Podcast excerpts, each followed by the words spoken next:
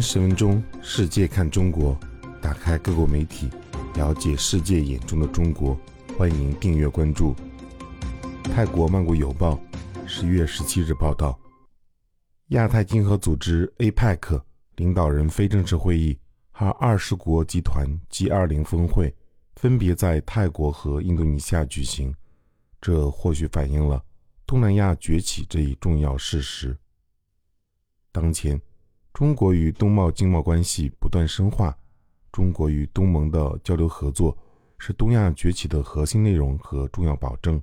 中国积极参与在泰国举行的 APEC 领导人非正式会议，践行人类命运共同体理念，为东南亚崛起和发展注入新动力。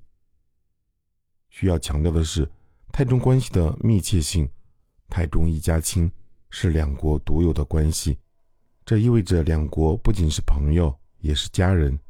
尽管泰国和中国之间没有边界相接，但兄弟情谊却如此亲密。今年是泰中建立全面战略合作伙伴关系十周年，两国正朝着构建命运共同体的目标和愿景努力，为泰中一家亲增添新的内涵，开创两国关系更为稳定、更加繁荣。更加可持续的未来。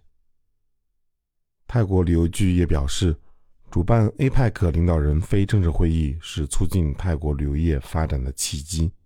泰国旅游局在华办事处已经启动相关销售和推广活动，准备将中国游客吸引回泰国。